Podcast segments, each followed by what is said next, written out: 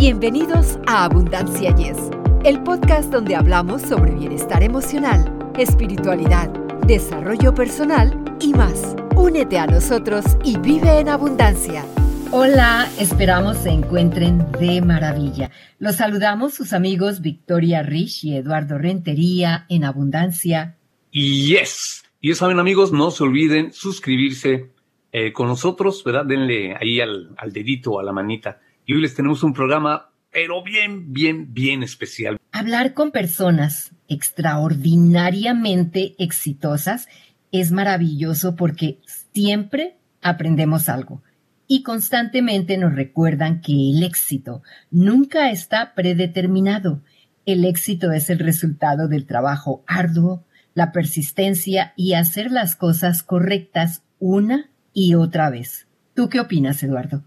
Claro que sí, yo creo que podrías agregar hasta la disciplina, ¿no? Dicen que la disciplina es una de las bases con las que vas a lograr el éxito. Efectivamente. Y hoy invitamos a Lily Moore, una emprendedora exitosa, quien nos va a hablar sobre su vida. Experiencias como las que ella ha vivido nos pueden motivar a pensar de manera diferente, cambiar viejas perspectivas y enfrentar los desafíos de frente. Así que a disfrutar de esta interesante entrevista. Y fíjate, Victoria y amigos que nos están acompañando en cualquier parte del mundo, Lili es el ejemplo, vamos a decirlo así definitivamente, el ejemplo extraordinario de una mujer que ha superado la adversidad, se ha arriesgado y ha establecido su propio rumbo para alcanzar el famosísimo Victoria sueño americano. Ella es de origen salvadoreño, llegó muy jovencita a los 20 años, sola, fíjate, llegó sola sin saber hablar inglés y además logró el éxito contra todas las opiniones que había.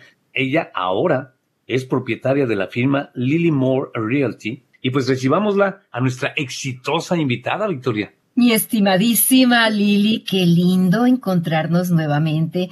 Ya han transcurrido varios años sin vernos, pero mi aprecio y respeto por ti siguen igual. Bienvenida a Abundancia Yes. Muchísimas gracias, Victoria y Eduardo, por la invitación que me han extendido.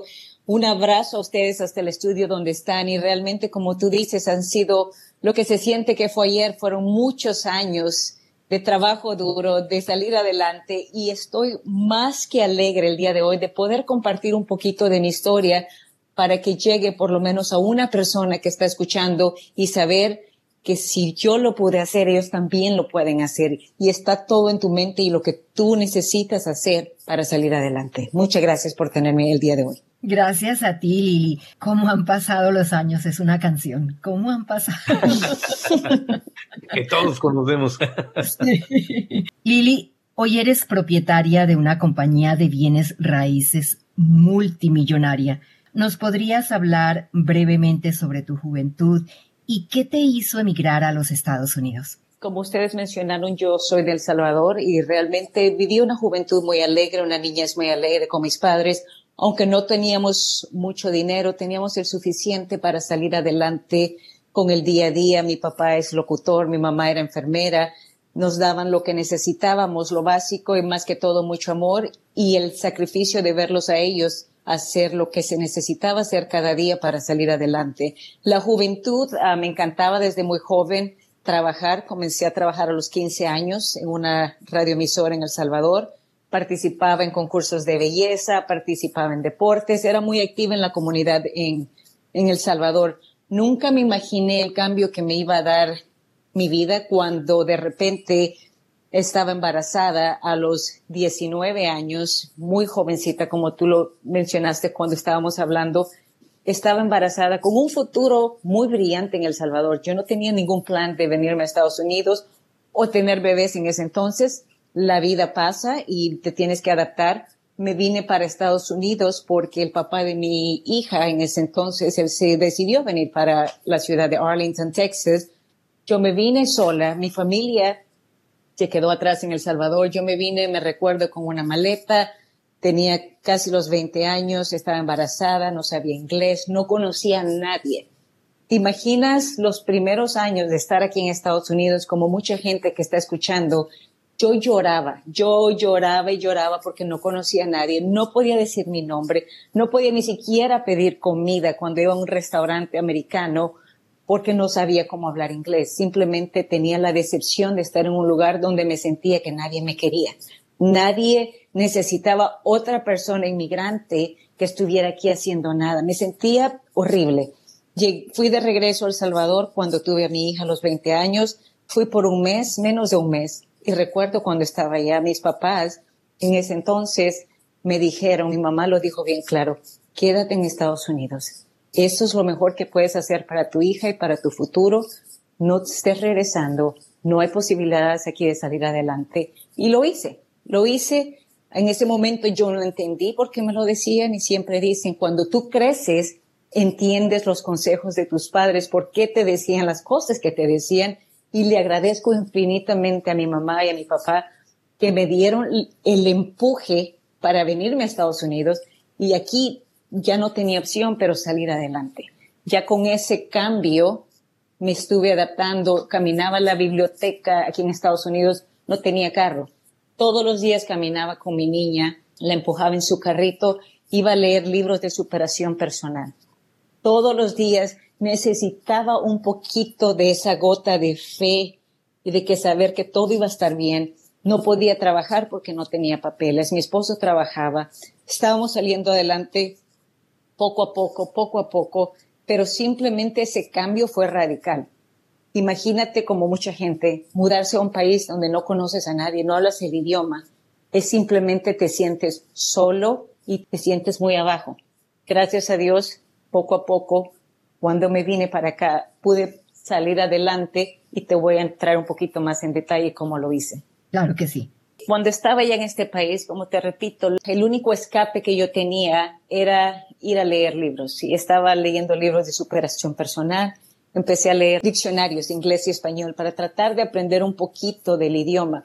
Comencé a ver televisión con mi niña que tenía año y medio, dos años. Hay muchos programas en la televisión y, y esto es muy divertido, pero es cierto estaba viendo Sesame Street o los Teletubbies, donde les enseñan a los niños a hablar en inglés, las primeras palabras en inglés. Yo veía televisión con ella para aprender yo esas palabras, para comenzar poco a poco a saber lo que era el lenguaje inglés. Adicional a eso, tenía que buscar trabajo porque necesitamos el ingreso adicional. Tuve que traer a mi niña y estaba yo limpiando una casa y cuidando niños donde me permitían traer a mi niña conmigo. Y me recuerdo que eh, era un sacrificio, te repito, teníamos un carro para mi esposo y para mí. Lo iba a dejar yo a las cuatro de la mañana, tres y media, cuatro de la mañana con la niña en el car seat a su trabajo. Me iba yo a trabajar todo el día, luego de regreso para irlo a recoger a las cinco o seis de la tarde y era cada día porque no teníamos otro método de transportación. Después de eso, lo que sucedió tuve la oportunidad de agarrar mis papeles, gracias a Dios, y empecé a buscar trabajo. Agarré un trabajo en un lugar donde necesitaban gente para servir mesas. Comencé a servir mesas como mesera. Cada trabajo vale la pena y te enseña un poquito más en tu vida. Y siempre hay que estar pensando que el trabajo que hagas, no importa si es limpiar casas, servir como mesera, limpiar carros, hazlo con mucho empeño y con mucho amor, porque ese trabajo te va a enseñar a hacer otras cosas en el futuro, pero se demuestra la ética de trabajo profesional que tienes, aunque sea el trabajo más barato que te estén pagando. Luego, después de eso, apliqué, tuve una oportunidad para trabajar a una compañía muy grande de telecomunicaciones. De hecho, yo apliqué porque la posición que estaban buscando era una posición bilingüe, una posición en inglés y español. Y dije, no, qué bueno, qué bueno, esto, esto Gracias a Dios, la entrevista primera fue en español. Yo dije, no, aquí yo ya la hice porque yo hablo español y no tengo que estar hablando inglés. Lo que pasó fue, y pasé la entrevista en español, luego me entrevistaron en inglés. Te lo juro por Dios que yo no sé cómo pasé esa entrevista. Simplemente me recuerdo que cuando me preguntaron de servicio al cliente en inglés, lo que medio entendí, yo le dije, I would treat the client as I treat my grandma. Oye, es lo único que yo me recuerdo y yo pienso que yo les, o les di lástima o dijeron, bueno, ella puede aprender, pero tiene buen corazón. Y me dieron el trabajo. Comencé en esta compañía de telecomunicaciones. Empecé el primer día de entrenamiento, gracias a Dios. Dios siempre te pone gente en el camino que te va a ayudar. En eh, la clase estaban 15 estudiantes que estaban recién ingresados a la compañía. Estaba yo ahí, todos hablaban inglés y español. Entonces ya, ya comenzaba yo a aprender un poquito más de inglés Cuando comenzamos el primer día, dice el entrenador, oh, no, no, sí, sí los, los agarraron para agarrar llamadas en español, pero todo este entrenamiento va a ser en inglés y las primeras llamadas van a ser en inglés. Y dije, oh, calamano. Mira, me, me, fui a mi casa, llegué a mi casa llorando. Mi mamá estaba visitándome, ayudándome con los niños. Y le dije, mamá, no, yo no puedo. Esto me están pidiendo que hable inglés y yo no puedo hablar inglés. Y me dijo mamá, oye, pero ¿desde cuándo tú andas renunciando a cosas? Tú eres de las personas que te gusta salir adelante, ¿por qué vas a renunciar? Con mm. esa compañía trabajé 15 años. 15 años y cuando regresé al día siguiente, le dijo a una de las personas con la que me estaba sentando, honestamente yo no hablo inglés, ¿me puedes ayudar cuando agarremos las llamadas? No hay problema. Ella se sentaba a la par mía y me decía lo que el cliente estaba diciendo en inglés. Me decía cómo no, aprendí los números, porque teníamos que preguntar por el seguro social para accesar cuentas. Me decían los números y mi amiga escribiéndomelos, porque yo no sabía qué número era qué. Entonces, poco a poco, yo también me puse a estar aprendiendo inglés. Ella me decía, mire, lee esto o haz esto, escucha esto. Y le empecé a un poquito a meter más el inglés. Y luego estar llamando, agarrando llamadas en inglés todo el día por meses y luego por años. Era lo que se conoce aquí como un call center. Aproximadamente 100 llamadas al día. Eso me, enseñó muchísimo, muchísimo el idioma inglés. Y gracias a Dios, Ahora lo hablo, no soy perfecta y todavía tengo un acento muy grande, pero me defiendo. Y eso es parte de la compañía. Cuando estuve trabajando con ellos, una compañía muy poderosa de telecomunicaciones a nivel nacional, tuve muchas oportunidades de aplicar para diferentes posiciones dentro de, de la compañía. Lastimosamente, porque yo no hablaba inglés bien, nunca me, me dieron la oportunidad de, de ni siquiera ir a entrevistas y esto, esto es cierto, apliqué 75 veces para poner, poder tener un trabajo de asistente fuera de lo que era el call center o el centro de llamadas. No una vez me dijeron, ven, te vamos a dar la oportunidad o te vamos a dar la entrevista, pero eso a mí no me importaba. Yo seguía aplicando, yo seguía aplicando y tienes que ser insistente y, seguir empujando aunque las puertas se te estén cerrando porque si hubiera dicho yo la primera o la segunda vez que me dijeron que no o que no me llamaron, si me hubiera desilusionado y hubiera dejado las cosas así, no estaría donde estoy hoy. 75 veces hasta que finalmente alguien me dijo, yes, sí, te voy a dar la oportunidad de entrevistar. Y gracias a Dios me dieron la oportunidad de hacer la entrevista y salí de lo que era el centro de llamadas como asistente para un vicepresidente de la compañía muchas veces yo he trabajado dos, tres trabajos donde cuando yo estaba trabajando el tiempo completo en la compañía donde estaba, me puse a pensar, no estaba feliz con lo que estaba haciendo. Era un trabajo muy bueno, me pagaban muy bueno de nueve de la mañana a cinco de la tarde, trabajo de oficina, pero no me llenaba, no me llenaba lo que yo pensé que Dios había puesto en mi corazón para algún día ser pero tenía que hacerlo porque tenía que alimentar a mis hijos, porque tenía que salir adelante, tenía que pagar mi casa, mi carro. Se me ocurrió, de repente dije, ¿sabes qué? Ya, ya basta de quejarse. Siempre me estoy quejando que esto no es lo que quiero hacer, que esto no es lo que me está dando suficiente dinero. Es hora de ponerme la responsabilidad en mí misma y decir qué es lo que quieres hacer en tu vida que te va a dar una satisfacción, pero también que te puede ayudar a salir adelante. Y fue cuando entonces decidí sacar la licencia de bienes raíces. La licencia de bienes raíces yo la saqué o comencé con ese concepto de, de quererlo hacer en el año 2010. No sabía por qué lo estaba haciendo, simplemente sabía que quería hacer algo más. Me encanta platicar con la gente, me encanta ayudar, me encanta poner a todo lo que hago le pongo mucha pasión, mucho sabor, como me dice mi mamá, ponle siempre sabor a lo que haces, pero sabía que era algo, un llamado, que yo tenía que hacerlo. Mientras yo estaba trabajando, cada día de nueve de la mañana a cinco de la tarde, los fines de semana, yo iba a recibir clases de bienes raíces. Yo fui a recibir las clases, pasé los exámenes, saqué mi licencia de bienes raíces en junio del año 2011. Dije, ahora sí, ya estoy lista. No podía dejar mi trabajo porque no tenía dinero ahorrado para irme.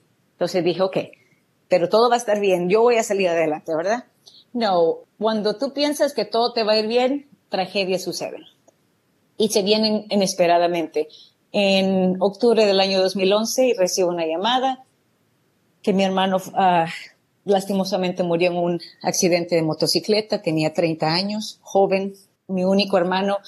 En, ese momento yo dije, Dios mío, esto de bienes raíces y todo lo demás, no, ya, ya no hago nada, ya yo mejor me dedico a, proteger a mis hijos y que nunca les vaya a pasar nada. Mira lo que le pasó a mi hermano. Me, sentí un, hay un vacío bastante grande. Y ya no quería hacerlo. Yo dije, ya no hago esto, ya no hago nada, simplemente voy a trabajar a mi trabajo y hago lo mínimo. Pero en el fondo yo sabía que mi hermano, si me viera y estuviera aquí, me hubiera dicho, ¿qué te pasa? ¿Qué te pasa? Tú eres luchadora. Ve a trabajar, ve a hacer lo que, lo que quieres hacer, sal adelante. Y eso fue lo que me hizo levantarme y seguir, y seguir trabajando. Trabajé por seis años con la misma compañía de telecomunicaciones, de lunes a viernes, recuerda, de nueve de la mañana a cinco de la tarde, mientras yo estaba haciendo bienes raíces el resto del tiempo. Estaba trabajando literalmente siete días a la semana, casi 20 horas al día. Porque yo sabía lo que quería hacer, porque yo tenía la persistencia, la disciplina de estar levantándome todos los días a las 5 de la mañana, cuatro y media, hacer lo que tenía que hacer, manejar a mi trabajo, visitar clientes después de, del trabajo regular, visitar con clientes todos los fines de semana. Yo siempre andaba y, en, y entre eso también hacía comerciales para radio o televisión de vez en cuando porque quería ese ingreso para poder comprarle los juguetes para los niños en Navidad. Necesitaba ese ingreso adicional. En el año 2016 otra tragedia ocurre en mi vida. En enero del 2016 recibo una llamada de mi padre que mi madre entró en coma y que estaba muriendo. Ella estaba bien, sabía que tenía problemas de salud, pero no sabía qué tanto era. Y de repente una noche simplemente ya no, ya no se despertó. Me tuve que ir de emergencia a El Salvador, Tuve que ir a estar con mi mamá, estaba en coma por algunos días, lamentablemente murió nuevamente. Fue algo inesperado que te tumba estando lejos del país, regresa simplemente para ir a visitar a alguien que está muriendo a un funeral, es lo peor. Es lo peor porque te sientes como que estás en una pesadilla. Cuando eso pasa con mi mamá en el 2016, en enero, eso fue realmente lo que me impulsó. Yo dije, ¿sabes qué? Solamente vives una vez. En junio del 2016 yo hice mis planes. Cuando mi mamá murió en enero, día del cumpleaños de mi mamá en julio 31 del 2016, yo dejo mi trabajo y me meto completamente en bienes raíces. Eso es lo que yo quiero hacer. Y lo hice en el julio 31 del 2016. Me fui tiempo completo a hacer bienes raíces. Trabajaba y todavía lo hago muchísimas horas. He trabajado muchísimas horas desde ese entonces. En el 2017 fui la agente número uno de la compañía más grande en la área de South Lake, que es una de las áreas más caras de Dallas y Forward. Tuve el privilegio de, de ser la número uno, pero porque me dediqué con alma, corazón, dedicación a trabajar 100% y hacer lo que tenía que hacer cada día. Levantarme cada día a trabajar y eso incluye los fines de semana, de lunes a domingo. Y siempre le digo a la gente, a mí me encuentras si me llamas en 6 de la mañana a 8 de la noche, me encuentras. Después de eso, yo soy una viejita, yo me voy a dormir. Tengo mi, tengo, mi, mi, disciplina de levantarme a las cuatro y media, cinco de la mañana, ir al gimnasio, ya para las 8 de la mañana estar en la oficina. Pero sí, es, eso pasó desde 2016, que tuve la grande oportunidad de salir y, y hacer lo que quería hacer. Estuve ahorrando mucho dinero porque no te puedes meter simplemente a pensar que vas a hacer dinero inmediatamente en un negocio.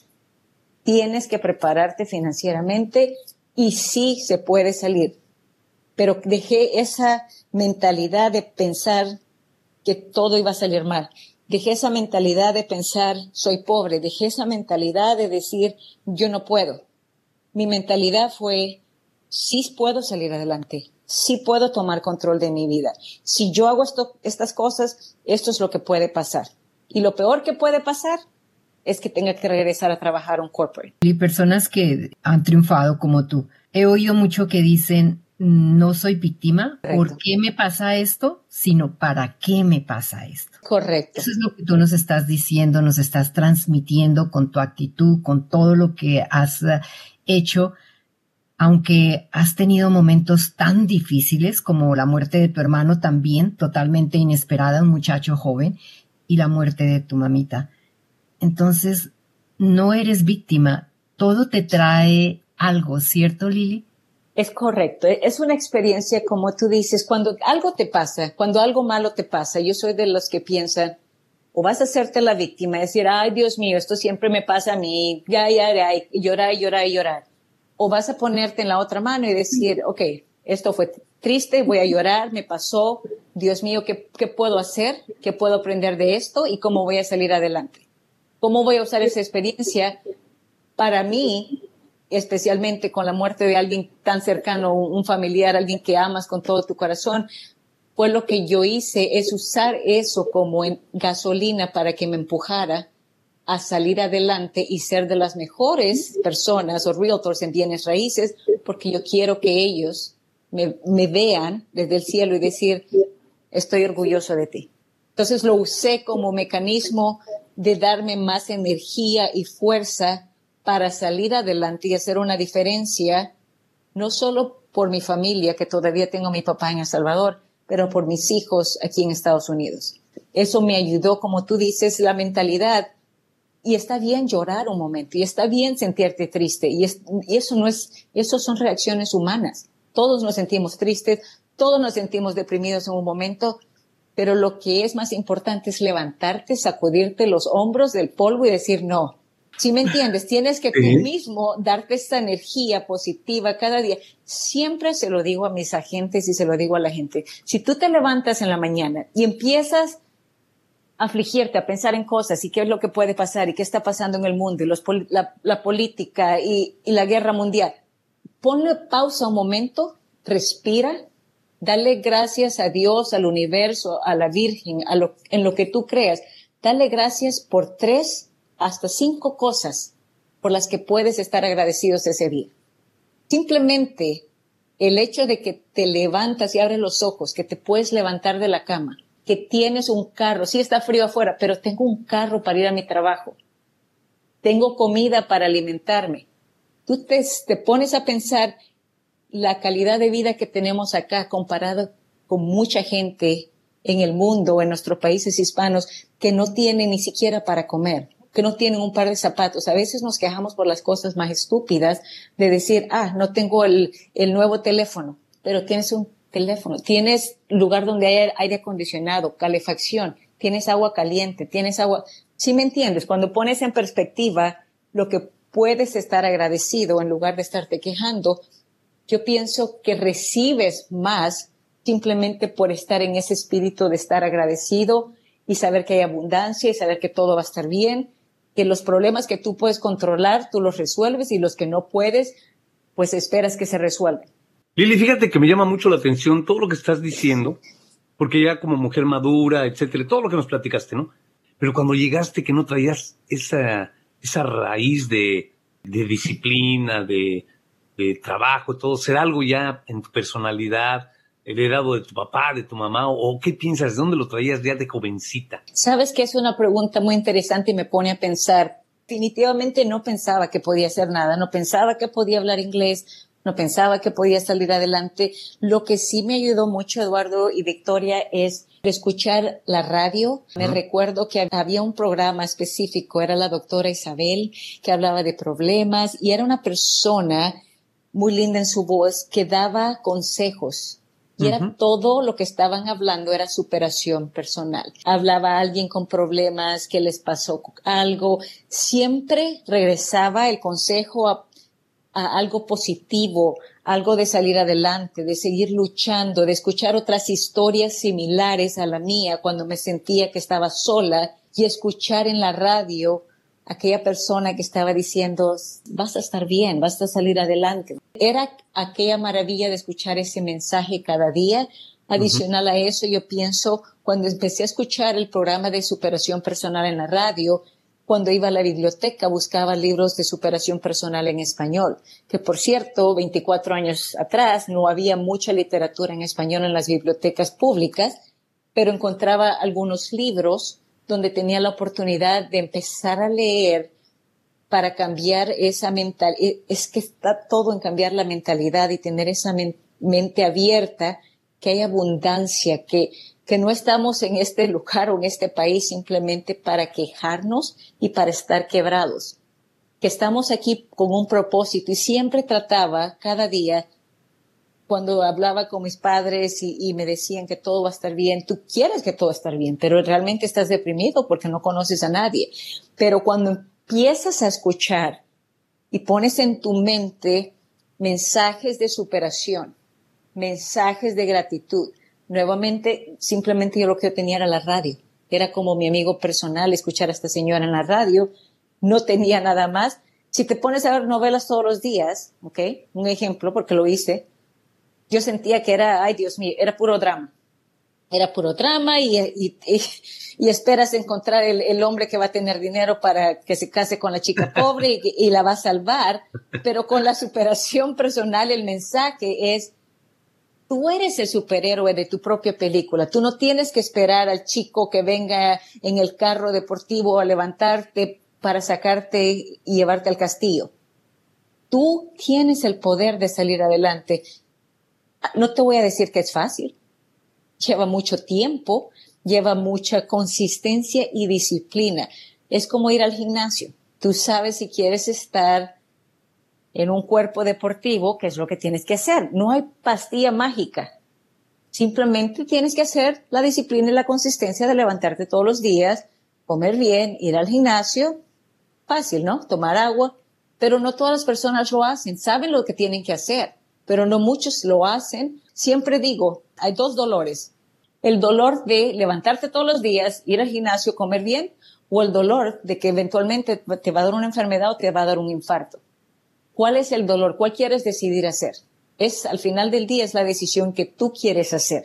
¿Eres la víctima o vas a ser el superhéroe? ¿Qué es lo que más te enorgullece y qué te hace realmente feliz en la vida? Lo que más me enorgullece, me hace feliz en la vida es tener la oportunidad de tener a mis hijos ahora como parte de mi compañía. Desde el principio, cuando yo comencé a trabajar duro, lo hice por mis hijos, por mi familia. Era mi razón. Tienes que encontrar la razón por la que haces las cosas, por la que sales adelante. Para mí siempre fueron mis hijos y ahora lo que me hace más orgullosa es tenerlos como empleados parte de la compañía.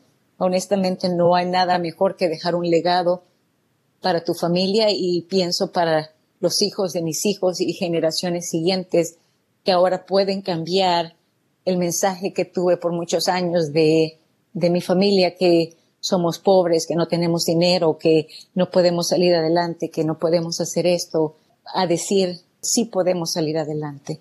Es para ellos continuar el legado de lo que he formado. ¿Y dónde encuentras inspiración o apoyo para seguir adelante? La inspiración, aunque parezca mentira, la continúo cada día en la mañana cuando yo me estoy poniendo el maquillaje, arreglándome, a veces en el gimnasio, yo escucho programas motivacionales, ya sea ah, un mensaje cristiano, un mensaje de gratitud, saber que otras personas con mucha más uh, suceso que yo, que ellos tuvieron un empiezo muy, muy dificultoso para ellos, y que si ellos todavía lograron estar más arriba de donde yo estoy, que todavía me falta llegar donde ellos están. Pero es una manera de que cada día te tienes que alimentar tu mente de cosas positivas. Tienes ciertos reconocimientos, vamos a decirlo, ¿verdad? ¿Cómo lograste ese reconocimiento, el de la famosa mujer del año en el Dallas Business Journal? ¿Cómo fue ese proceso? Ese proceso, Eduardo, gracias por preguntar, y no menciono mucho, pero mucha gente no lo sabe. Mi esposo está a cargo de la compañía. Él es el presidente y él se encarga de todo lo que pasa detrás de las cortinas cuando viene a eventos y todas estas publicaciones. Él es una de las personas que más me ha apoyado porque es difícil en este, en esta carrera de bienes raíces. Yo pienso en cualquier carrera, especialmente para una mujer, si no tienes a esa pareja que te ayude a ver los niños, que te ayude con la casa, que te ayude con el negocio. Él fue, de hecho, el que puso mi nominación porque lo vio como un reconocimiento al trabajo que yo hago y él fue el que escribió el reconocimiento y, y sí, gracias a Dios, a mucha gente aplica para ese reconocimiento y me parece que solo son cinco personas que la reciben cada año. Para mí fue una satisfacción muy grande, especialmente por la historia de que la gente latina tenga también reconocimiento, porque muchas veces nosotros pensamos que no podemos calificar para estos premios. Nuevamente, me tomó muchísimos años acostumbrarme a saber que tengo un acento cuando hablo inglés y al amar mi acento. Me encanta ahora mi acento cuando yo hablo con americanos. Uh, yo hasta les digo bromeando, si no me has escuchado, tengo un acento, soy de El Salvador cuando hablo inglés, pero por mucho tiempo yo me sentía avergonzada porque yo no era como ellos, yo no hablaba el inglés, yo no lo hablaba perfecto. Entonces la gente, cuando tú empiezas a amarte tú mismo, a amar esas pequeñas diferencias que tú tienes, o eso, eso que es la imperfección, la gente hace lo mismo. Tú simplemente les dices, esta es la persona que yo soy. Pero sí fue mi esposo que me, que me nominó para lo que era Dallas Business Journal, la mujer de negocios del 2000, y fue en el durante el COVID del 2020. Felicitaciones de todo corazón. Muchísimas gracias, Victoria. ¿Cuál es tu manera de equilibrar el trabajo y tu vida personal? El equilibrio entre el trabajo y la vida personal no es fácil y de hecho yo siempre he dicho, uh, soy de los que piensan que el equilibrio no existe muchísimas veces yo estoy muy ocupada con mi negocio, que ando atendiendo clientes, que voy a reuniones, que tengo que enseñar casas, que tengo que reunirme con mis agentes y muchas veces tengo tiempo para disfrutar en la casa. Lo que sí te puedo asegurar, Victoria y Eduardo, que no importa qué tan ocupada yo esté durante la semana, si mis hijos me llaman, yo contesto. Si mi papá me llama, yo contesto. Si mis hijos me necesitan, yo voy a estar ahí. Mi negocio es muy importante. Yo adoro a mis clientes, pero no hay nada más importante que la familia.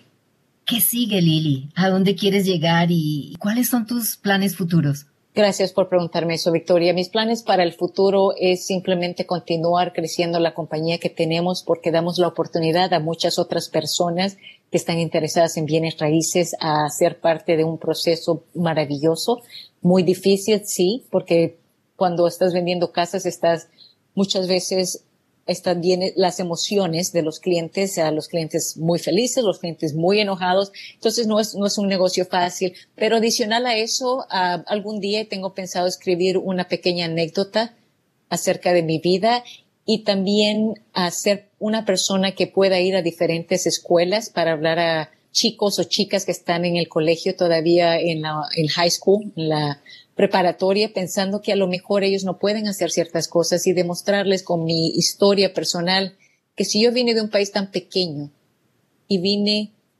desde tan abajo y ahora estoy aquí arriba, yo los quiero inspirar para que ellos sepan que ellos también lo pueden hacer. ¿Dónde te pueden encontrar nuestros oyentes? Me pueden encontrar en cualquier de la, cualquiera de las redes sociales, Facebook, LinkedIn, Instagram, TikTok, Lily Moore Realty, L-I-L-Y M-O-O-R-E, R-E-A-L-T-Y. Lili, estamos muy agradecidos por compartir tus valiosas experiencias con nuestros oyentes.